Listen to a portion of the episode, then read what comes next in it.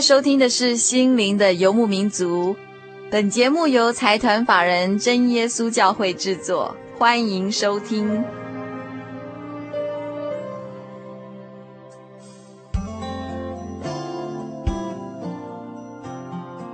您现在收听的是《心灵的游牧民族》，我是佩芝，很高兴一个礼拜的时间又到了。我们今天要进行的单元是耶稣的比喻这个单元。今天在节目的现场，我们请到一位简明瑞弟兄来跟大家分享“浪子回头”这个耶稣的比喻。那我们先请简弟兄跟大家打一声招呼。大家好，呃，很高兴能在啊空中与我们啊所有的心灵游牧民族的啊各位听众啊大家见面。我是啊真耶稣教会神学院一年级神学生简明瑞。呃，我们非常高兴简弟兄今天能够有机会跟大家在空中分享这个浪子回头这个耶稣的比喻。好，那首先呢，我们先来请呃简弟兄跟所有听众朋友们来说一个故事。那这个故事叫做浪子回头，那是一个圣经中的耶稣的一个比喻啊。好的，啊，耶稣曾经在圣经里面呢、啊、讲过一个比喻啊，叫浪子的比喻，浪子回头。他说啊，有个人他有两个儿子，是。有一天呐、啊，这个小儿子就跟父亲讲说：“父亲呐，请你把我应得的家业啊分给我。”那父亲呐啊就将他们所应得的产业啊啊就分给了他们了。啊，过了不多久啊，这个小儿子啊他就收拾起啊他所有的一切家产啊啊就往远方出去了啊，到远方要过他属于他自己的生活。但是啊，他到了那个地方之后啊。他就任意的啊放荡，然后浪费他的钱财，他的资财。当然我们知道啊，坐吃就三空啊，空啊，他不是生产，不去工作，当然这些家产啊，不多久啊就耗尽了。啊，所以说啊，他就潦倒了，他就困苦了，所以啊，他就去投靠当地的一个人。啊，这个人啊啊就叫他去田里去养猪。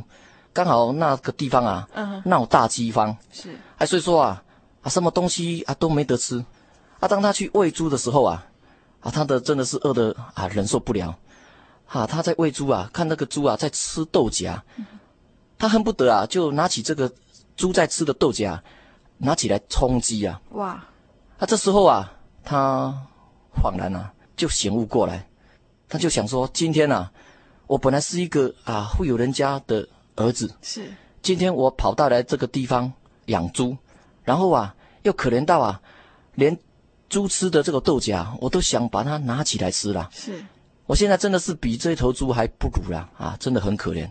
那我今天会为什么会落到这种地步呢？啊，在这当中啊，他就醒悟过来了，他就啊，深深的觉得说，他得罪他父亲了，他错了。嗯、在这当中啊，他就想到他父亲了。我为什么要在这边困苦呢？难道我要在这边这样潦倒的过一生吗？是，他想说，我要起来，我要回到我父亲的家。嗯、我父亲的家啊，这个粮食有余啊，有这么多的仆人，我为什么要在这边呢？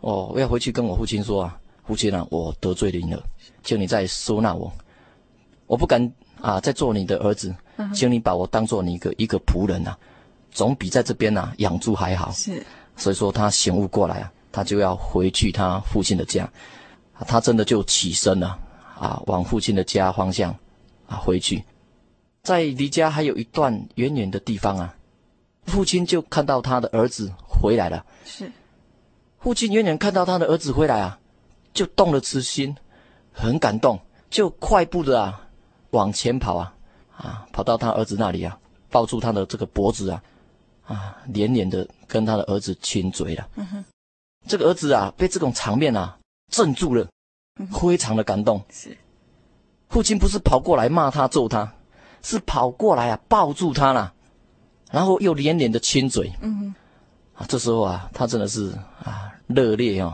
热泪盈眶啊，很感动。他就跟父亲讲说啊，父亲啊，我错了，我得罪你了，请你原谅我。我现在不敢再当你的儿子，请你把我当做一个仆人看待。当夫妻的人，啊，跟儿子讲说，啊，傻儿子啊，回来就好，你永远是我的儿子啊。然后父亲啊，看他这样潦倒回来，衣服破破烂烂的，啊，然后又很憔悴。做夫妻的人看在眼里，当然很心疼，很难过啊！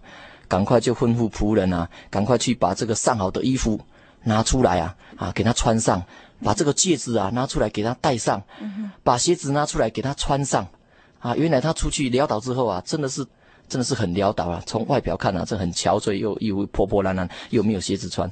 他回来之后啊，父亲啊就啊。把他本来啊在家里啊所能拥有的、所能享受的，通通又给他的了。然后又又吩咐啊仆人赶快啊去啊宰杀一一头肥牛啊，嗯、啊然后啊全家啊来庆祝欢乐啊，因为我这个儿子啊，父亲说啊这个儿子是死而又复活了，是失的又复得了，嗯、所以说父亲非常的高兴，嗯、啊这就是耶稣讲的比喻。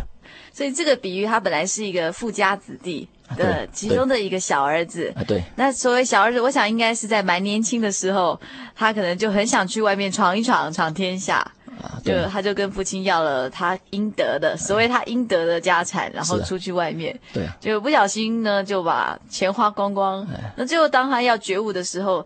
我们一般人会觉得说，诶，是小儿子自己要当啊出去的，对他自己要出去，他自己选择的。对，可是当他回来的时候，他父亲还是接纳他，对，对。然后而且还呃给他穿鞋子啊，然后把戒指戴在他手上，对对，要给他一个很好的袍子，对，然后甚至杀了一头，恢复他原来儿子的身份。对对，除了从这里面我们可以看到就是亲情的伟大之外呢，其实这就是一个圣经上的一个耶稣的比喻，对。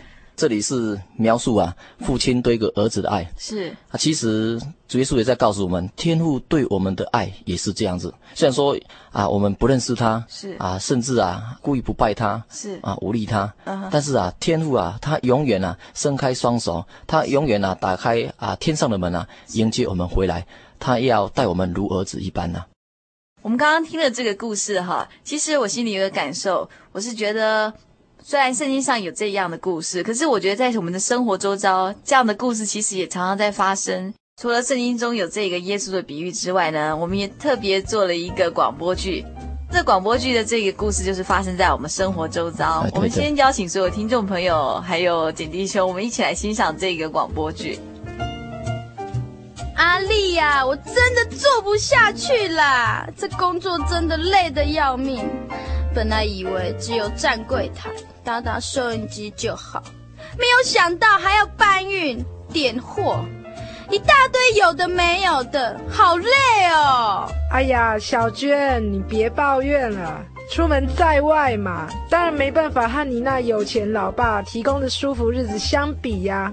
话又说回来，我说小娟呐、啊，你们是干嘛离家出走呢？你爸不是对你很好的吗？哎呀，别提了，我爸人是不错啦，可是成天只知道赚钱，根本不管我到底在想什么。那我老姐呢，成天也知道读书，我觉得我在家就像废物一样。啊，不管啦，反正事实就已经是这样了。我就是不想待在家里啦。好啦好啦，随你。但是下个月的房租付得出来吗？我看小杰他们只会吃喝玩乐，恐怕也帮不上什么忙吧。如果你真的急需用钱的话，我倒可以叫我朋友帮你想想办法。真的吗？这好啊，你帮我向你朋友问一问。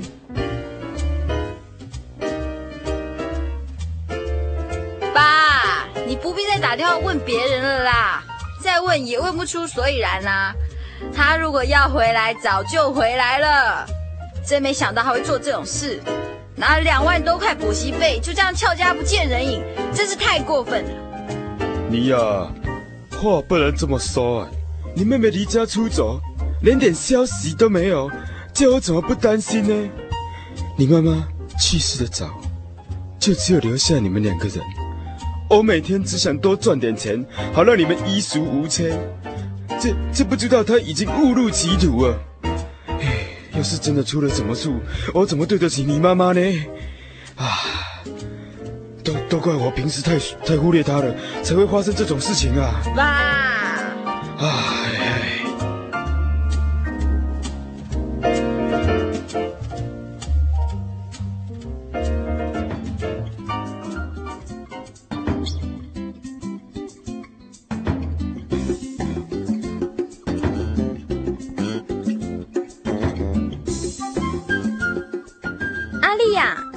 次跟我说的那个工作机会，到底有没有着落啊？有啊，我男朋友的朋友在开槟榔摊，最近正好缺人手帮忙。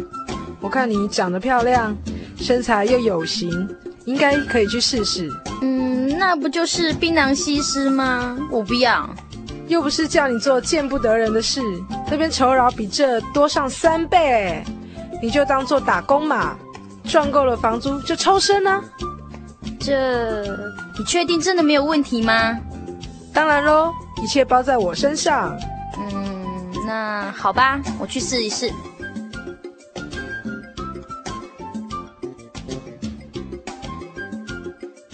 小珍，桌游啊，最近工作的还好吧？嗯，阿信，多谢你的帮忙，我的生活、工作一切都很顺利，嗯，没有什么问题。你喝了酒吗？哎呀，没什么啦，一点小酒，醉不倒的啦。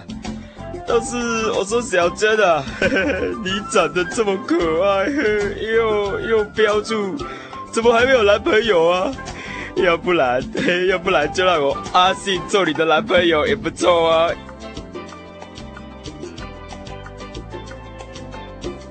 没有想到阿信是这样的人。这下子我真的走投无路了。如果现在回家的话，爸爸一定会把我的腿打断的。我我真的是太不应该了，早知道就不要离家出走。如果妈妈知道的话，一定一定也会很伤心的。嗯，怎么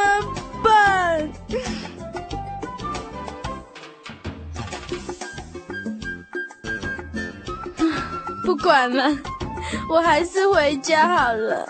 反正，反正当初是我不对，被罚也只好甘愿了。只希望爸爸不要再把我赶出来就好了。爸，爸，你快来看，这是谁？啊啊，是是小珍，真真的是小珍。谢天谢地，你你你终于终于回来了。爸，对不起。我我我回来跟你认错了。别再说了，回来就好，回来就好。我我这个月来天天期待你，这么的担心，还好终于没有落空。谢天谢地，谢天谢地。爸。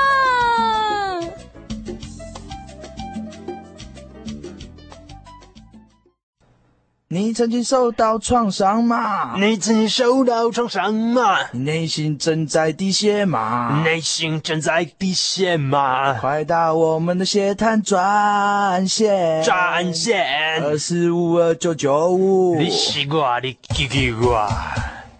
心灵的幽默民族，心灵救护车，每周末全省巡回服务，为您的心灵做最深层的人工呼吸。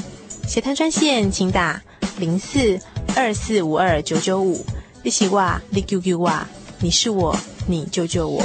杰称欢迎您的来电，零四二四五二九九五。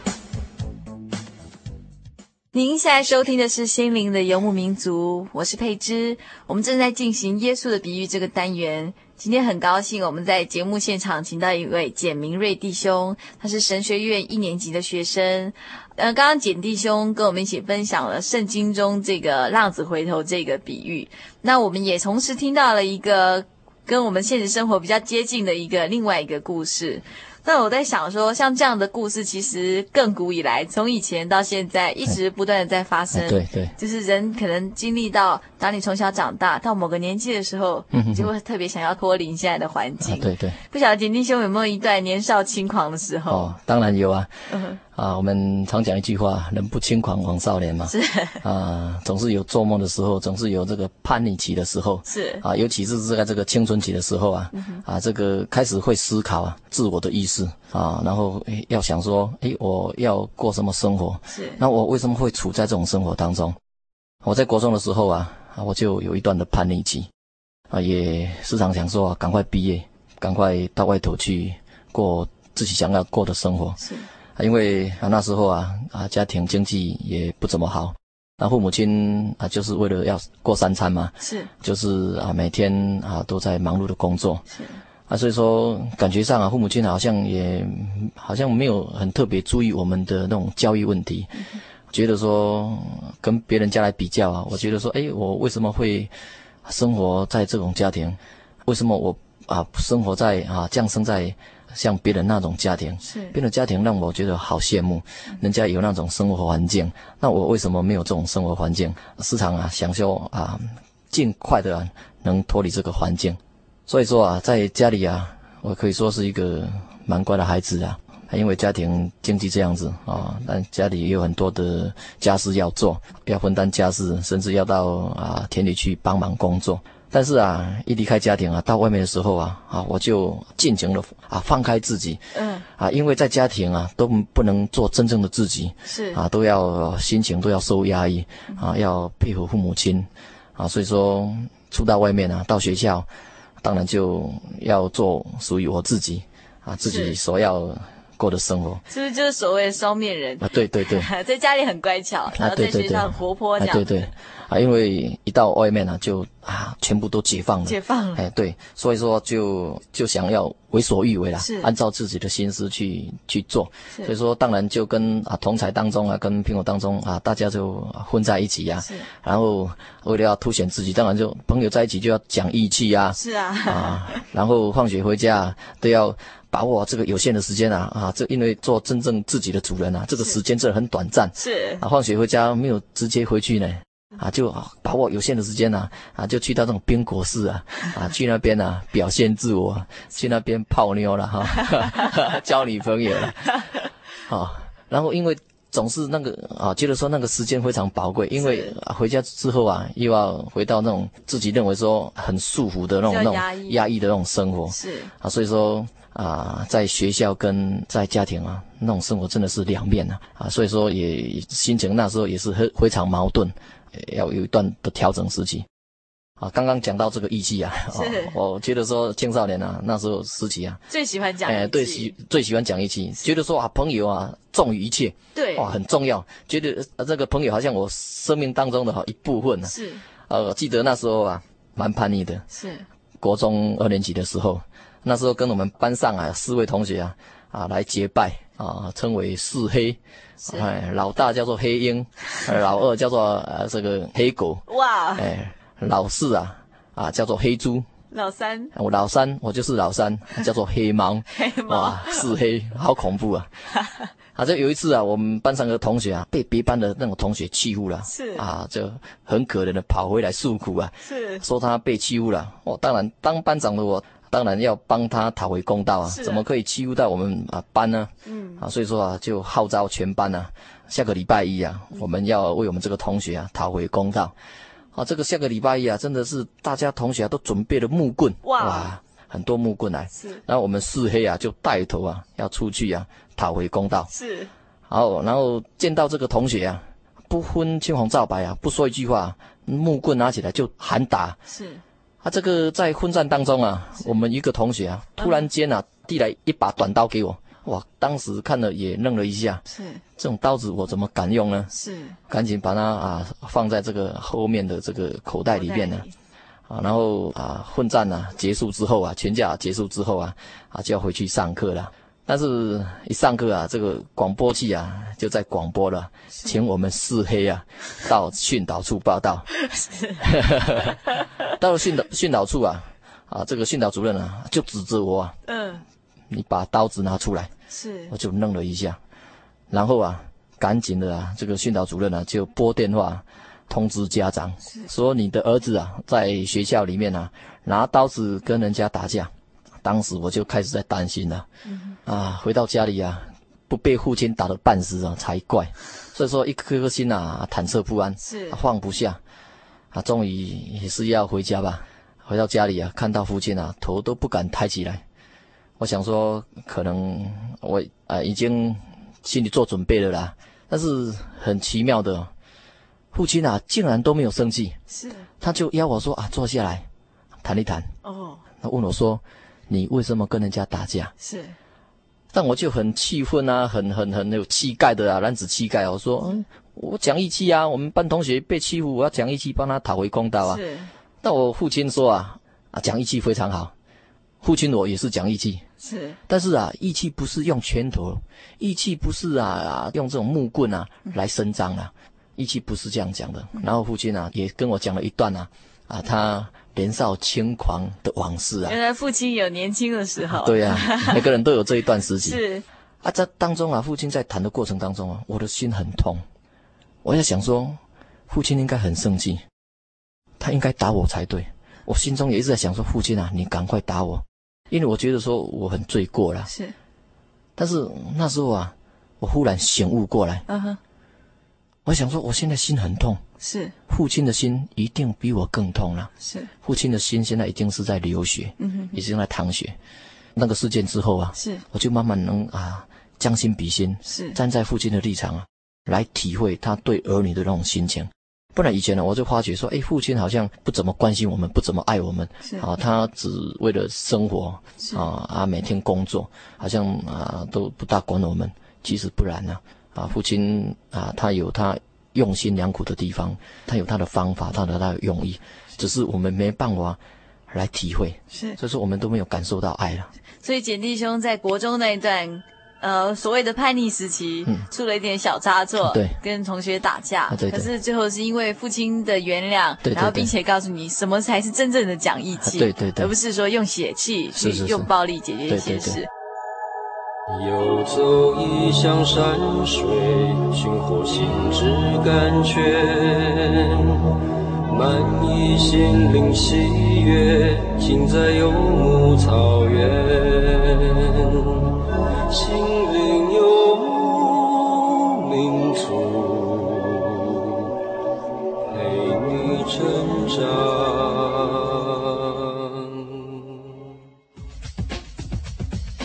心灵的游牧民族在全省各地不同频道、不同时段播出。如果你在台中，我们有大千电台 FM 九九点一，每个礼拜天晚上九点到十点。如果你在高雄，我们有港都电台 FM 九八点三，每个礼拜六晚上十二点到一点。如果你在嘉义，我们有生辉电台 FM 九五点四。每个礼拜天晚上十点到十二点。如果你在台北，我们有人人调频 FM 九八点九。每个礼拜天晚上十二点到一点。如果你在花东，我们有花莲调频 FM 一零七点七。每个礼拜天晚上九点到十点。如果你在台南，我们永康之声 FM 一零四点五。每个礼拜天晚上十点到十二点。如果你是金门马祖，我们有金马之声 FM 九九点三，每个礼拜天晚上九点到十点，这里是心灵的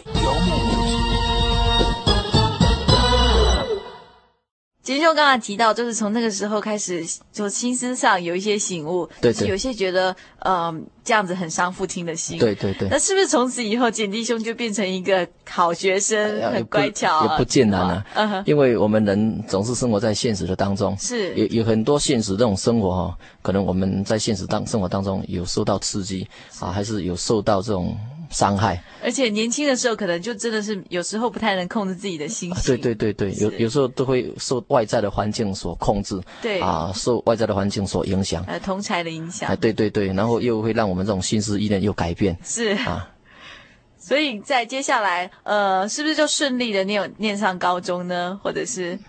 啊，有之后又读高中，嗯哼，那高中有发生了一段插曲啦，也是我生命历程当中啊，也是一个蛮大的转捩点。是，记得高二的时候啊，有一次啊，我父亲啊，他那时候刚好胃出血不久，我心情真的很沮丧。是，然后那时候啊，在学校啊，啊，在教会啊。啊，又跟同学、跟教会的啊同龄之间啊相处的也不怎么愉快。嗯、啊，在学校就是有一次啊，我一个很要好的朋友、知心朋友，是啊，被我的一群啊，也是算是我的朋友啊，啊，要来打他了。好啊，这个事件啊，之前我就知道了。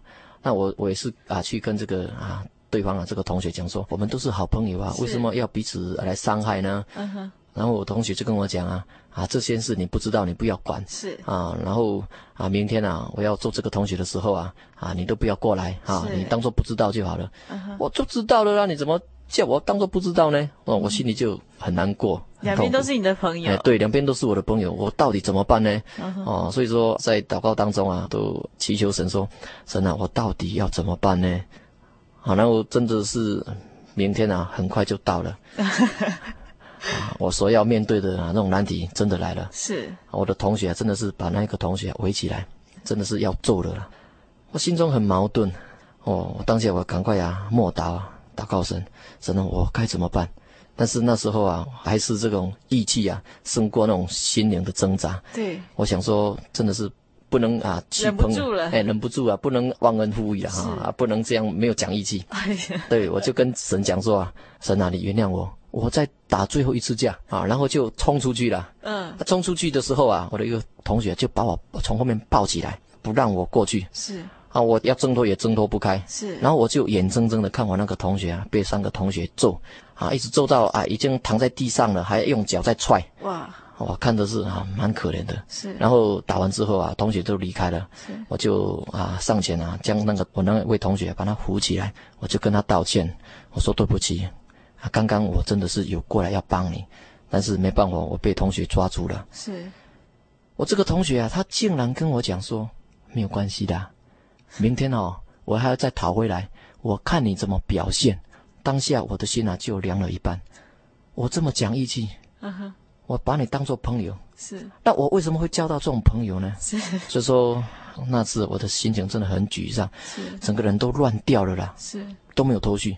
啊，所以说去啊学校上课也没有心情，到教会聚会也没有心情，啊，到教会聚会完后啊，我们啊一群人啊就到老师家去打乒乓球，啊，老师就问我说，哎，你最近过得怎么样？是，那我就用很很不屑的那种口气啊，跟老师讲说，啊，两只虎，两只马啦，啊，两只马，两只虎啦，马马虎虎啦，哈。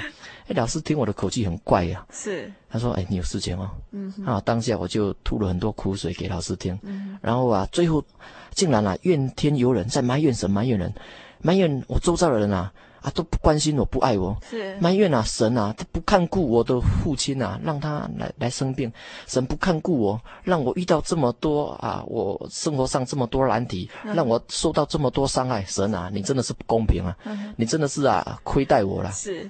厚此薄彼啊，对别人比较好，都没有在看顾我。都很大。哎，对。然后啊，之后我就上去打乒乓球。哎，在打的过程当中，那天很奇妙。虽然波不是乒乓球高手，但是还打得还不差啦。哎，那一天啊，哎，对方杀球过来，我都接不到，所以说我频频在捡球。是。啊，有一次啊啊，也是在捡球啊，又飞出去了。因为我们是在这个庭院里面打球，是这个球就飞到这个晒衣服的地方，是啊晒衣场晒衣服的地方。当我把球啊啊拿到啊捡起来的时候，要转身啊的时候啊，嗯、我的眼睛啊被这个啊吊这个竹竿啊晾衣服这种铁钩啊，是。我的右右眼啊就被它勾进去了。啊。当下眼睛非常的痛啊，所以说全身也没有力了，所以说就啊身体啊应声倒下。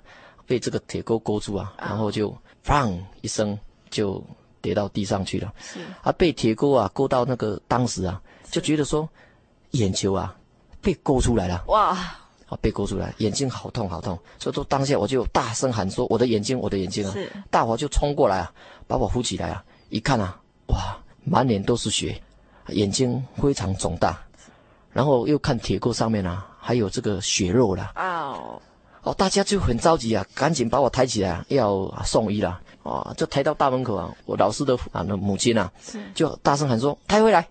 叫大家抬回来，说祷告完之后啊，是啊，在送医啦。那我听到祷告的时候啊，我心就扎了一下，是啊，我错了，我得罪神了，我这样怨天尤人，我在埋怨人，埋怨神，这样对吗？不对啦，我错了。所以说祷告当中啊，我就求神啊，啊，原谅我这种无知，是啊，原谅我的过错。啊，求神赦免，啊，然后在祷告结束之后啊，说声阿门的时候，很奇妙的，刚刚被勾出来这个眼球啊，很奇妙的又滑回原来的地方去了。啊，我心情啊，那时候我真的很感动。嗯，啊，神真的很爱我。是我们的天赋啊，虽然说我们这样违逆他啊，甚至啊这样子啊不归荣耀给他，但是啊，天父依然。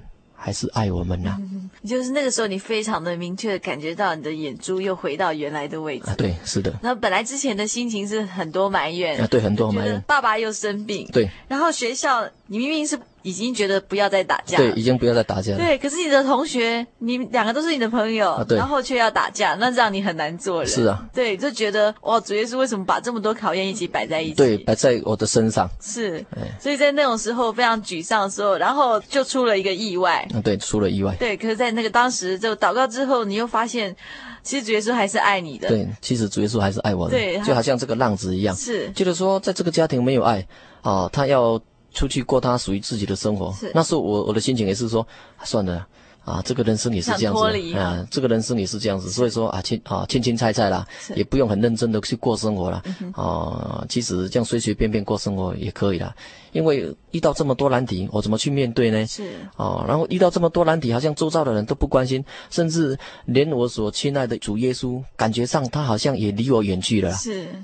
那接下来呢？虽然眼球归位了，可是毕竟已已经受了很大伤害，伤到右眼，对不对？对，是是的，啊，那时候啊，每天啊，每天晚上啊，啊，都可以说是无法入眠啊，是，因为毕竟眼睛很痛啊，然后也思考说以后的人生的路要怎么走。嗯哼哼。如果这个眼睛医不好的话怎么办？是。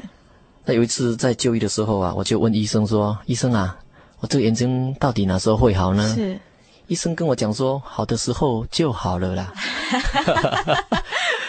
所以说我听了也是蛮灰心的，连医生也没有把握。是，因为我这个啊眼皮啊啊把上眼皮都勾碎掉了，那我们这个神经啊都是在肉里面，是因为肉都脆掉了啊，这个神经到底能不能恢复？医生他也不敢讲，他也没有把握。是，所以说我要面对以后这种人生，其实我是很沮丧、很难过。是，所以说在这个啊。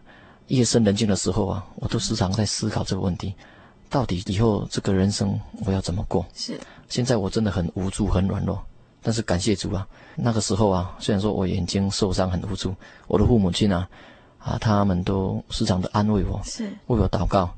教会的弟兄姐妹啊，他们时常打电话来关心我、鼓励我，跟我讲说：不要放弃，神爱你，是，我们会帮你祷告。所以说，在那时候，我深深感觉到啊。啊！之前我发觉说，好像周遭的人都没有关心我，周遭的人好像都放弃我。是，到最后连我连自己也放弃、呃、对，连我自己也说啊，那算了，啊，好，好像我也没有用了。是啊，好像大家都不管我了，不理我了。嗯哼。啊，我就想说啊，自我放弃吧。是。但是那时候我就觉得说，其实大家都没有放弃我，是我自己放弃自己啦。然后就觉得好像大家也放弃你。对对对对，其实大家没有放弃我们。是。啊，只是。问题症结是你自己放弃自己了，是。啊，所以说你对别人的关心、对别人的爱啊，你都根本你没有办法去体会、去感受。而且也许当时别人也无从关心你，因为也许你不接受啊，对对对，对。因为因为你已经自我放弃了，是，所以说你已经有一道防线了。对，对别人的那种爱啊，你也对对对，都会防卫了，嗯、你听不进去了。是，就因为透过那段时间。教会的同龄还有一些亲朋好友，对对，呃，为你祷告，对，让你真的感觉到原来除了神爱你之外，这些人也一样是在为你付出爱心。对对，默默的一直在关心我们，是啊，默默的在为我们祷告、祈求天父。是。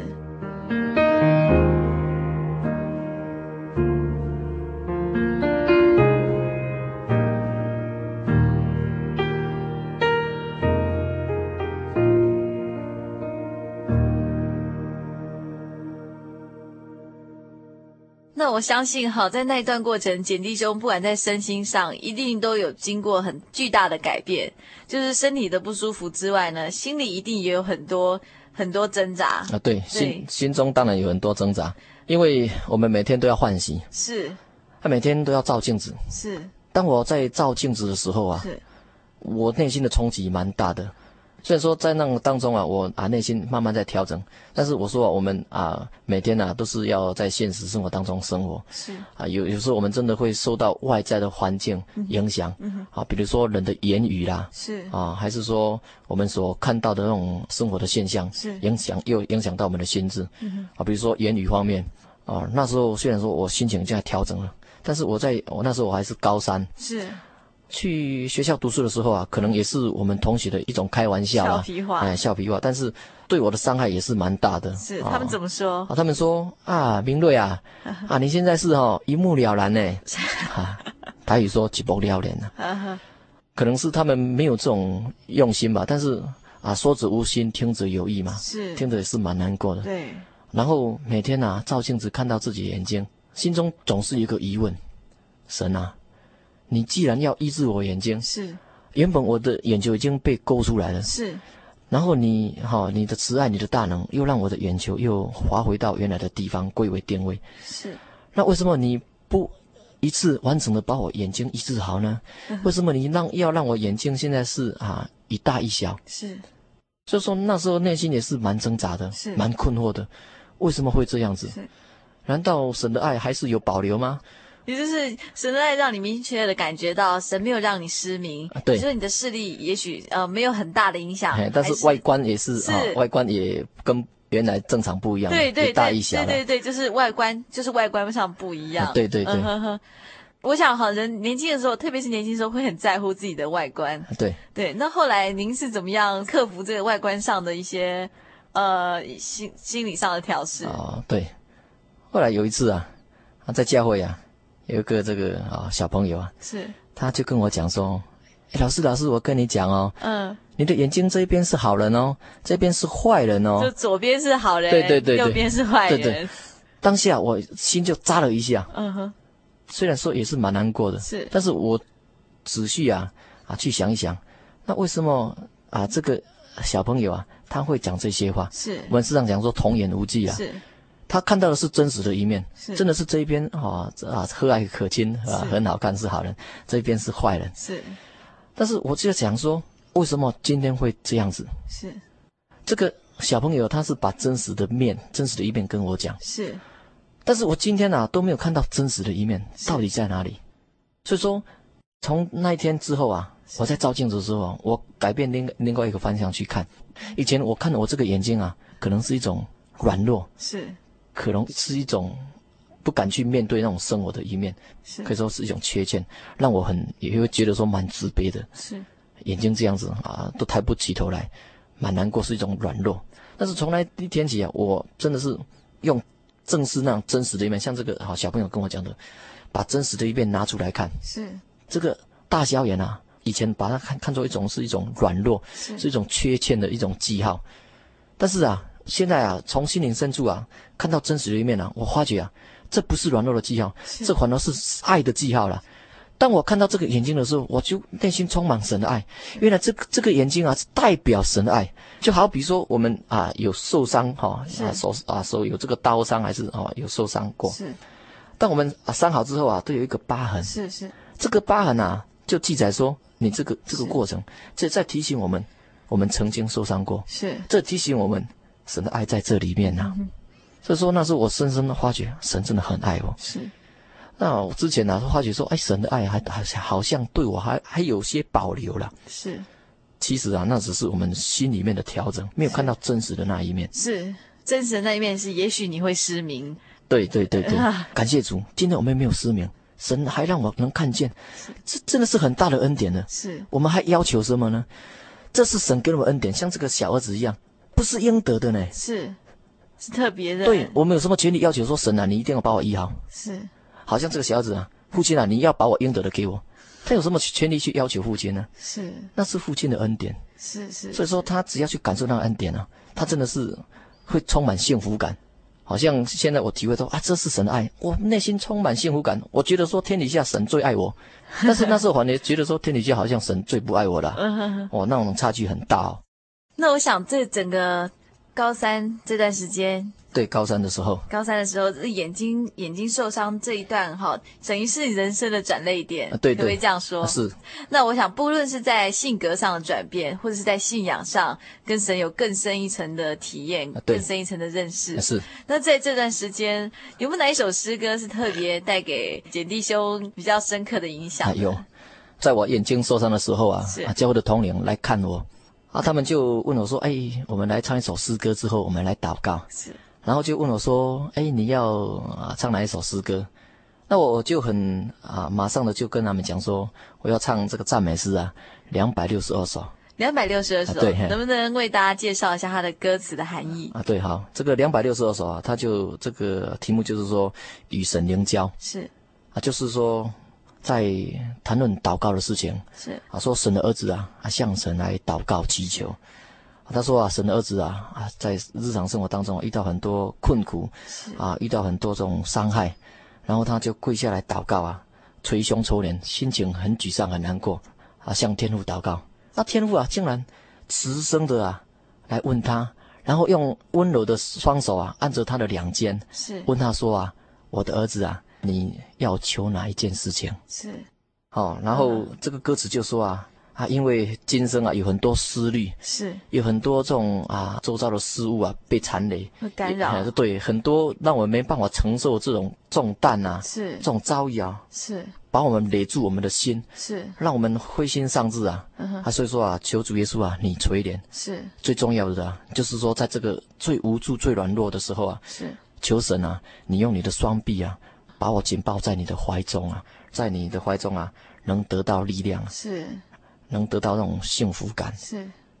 啊，这首诗歌就是这样在描写，描写这个、啊、我们啊跟神啊祷告当中啊，在灵里这种对话，是，也就是当时在您最沮丧的时候，啊、对对，虽然您的心思上有一些醒悟，或者说你觉得什么事情应该不要去被缠累，啊，对对对，不应该去困住，可是那个时候就是没有办法，没有办法，没有力量，对，因为我们人的力量毕竟是有限，是。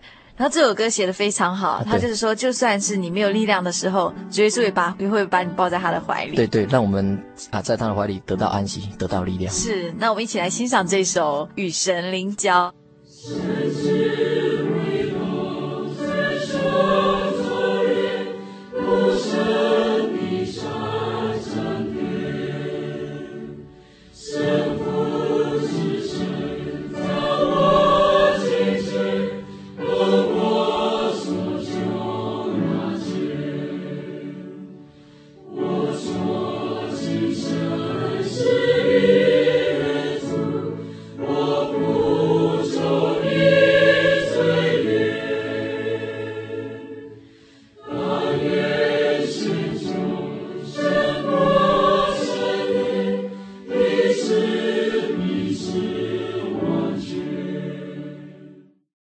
现在收听的是《心灵的游牧民族》，我是佩芝。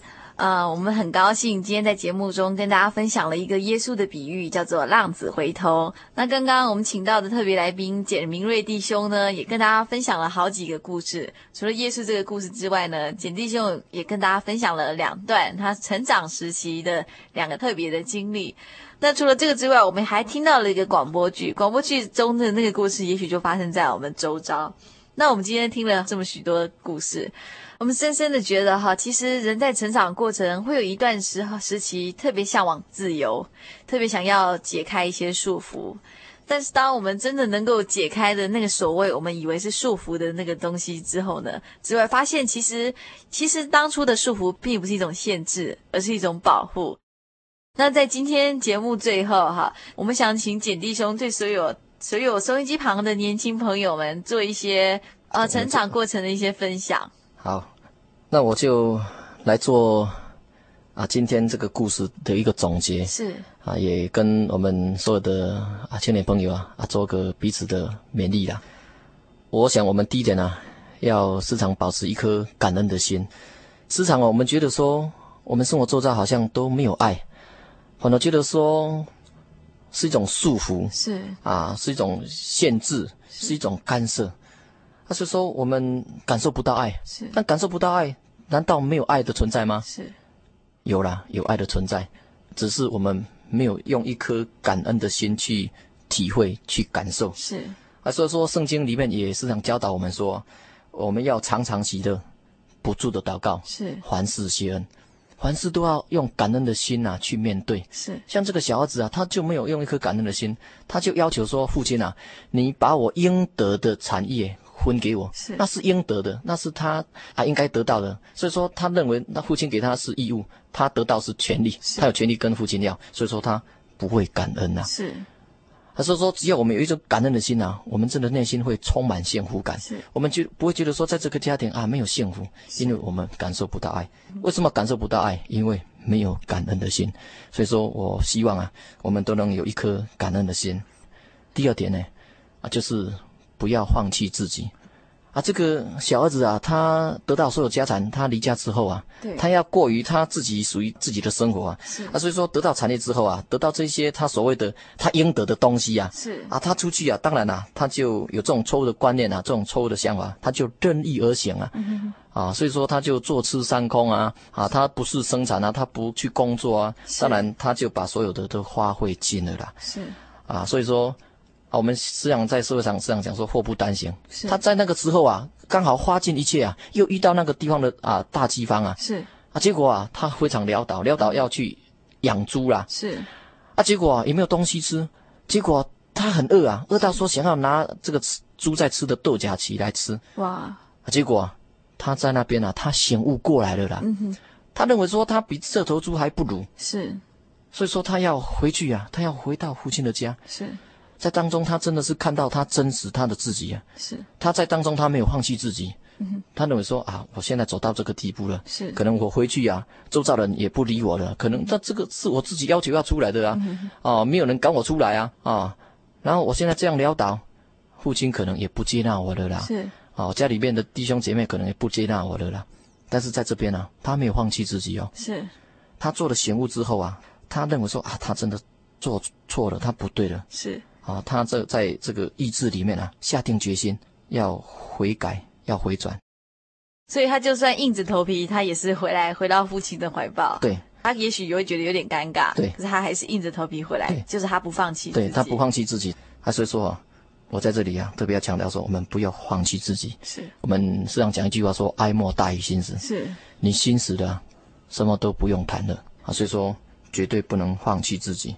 所以说，圣经里面啊，也这样勉励我们。在圣经里面啊，这个箴言四章二十三节说：“要保守你的心，胜过保守一切，因为一生的果效是从心里发出的啦。”是。我们的内心如何，神知道，我们自己知道。是。我们将来要如何，我们的心如何，我们自己要做决定。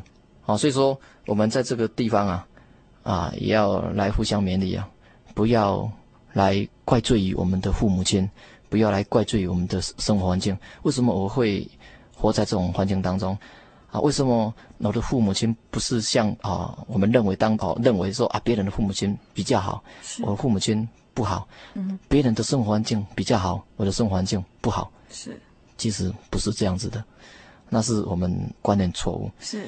啊，实际上我们的心啊，如何我们自己可以做决定，因为我们可以很多实例可以证明。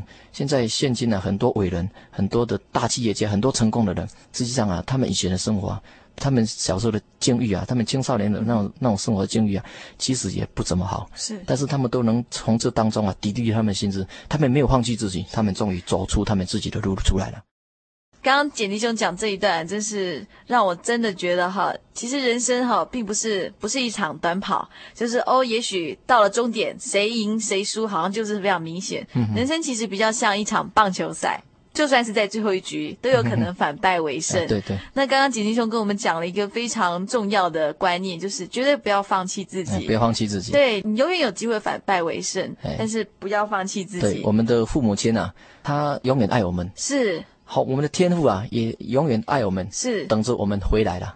就算我们像那个小儿子会呃离开神啊，是个浪是吧？是个浪子，是对对。但是只要哪一天你你你忽然觉悟了，然后你也愿意再回到主耶稣怀抱，主耶稣一样会再一次给你一个机会。最重要的是觉悟啊，一定要回来。是很多人在觉悟当中啊，可能他只有觉悟，只有懊悔，就没有行动，没有行动，一定要回来。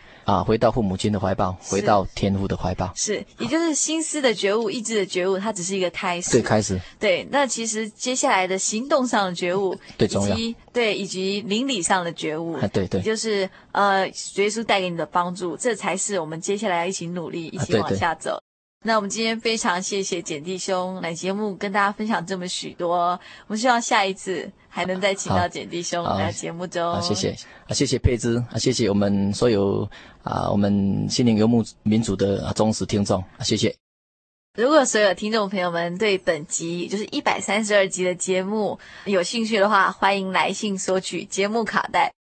呃，来信请寄到台中邮政六十六至二十一号信箱，或是传真到零四二四三六九六八，我们会尽快把您需要的节目卡带寄给您。或是您愿意接受圣经函授课程，都欢迎写信或是传真来。那接下来呢，我们就要送给所有听众朋友们一首诗歌，这就是再给我一次机会。再给我一个机会。不要使我失去今天，再给我一个机会。不要使我悔恨连连，再给我一个机会。不要使我失去今天。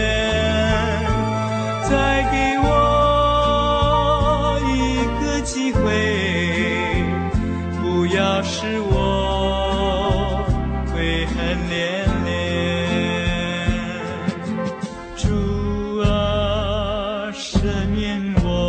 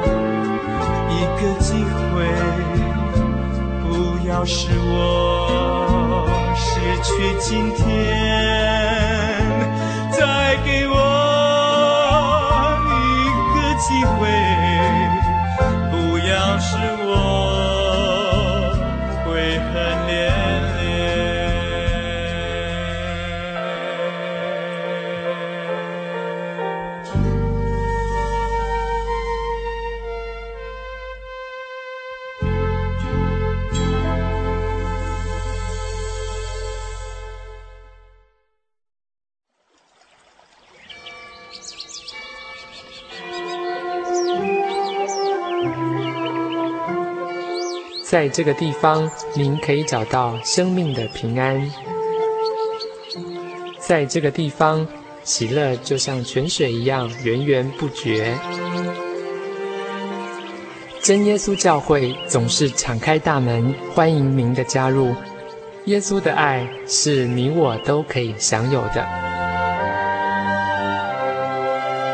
真耶稣教会台中邮政六十六至二十一信箱，欢迎来信，愿您平安。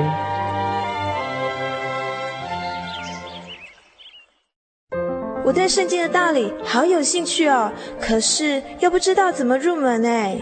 你可以参加圣经函授课程啊！真的啊？那怎么报名？只要写下姓名、电话、地址，寄到台中邮政六十六之二十一号信箱，很快的，你就会收到第一课的课程了。赶快去寄吧！嗯。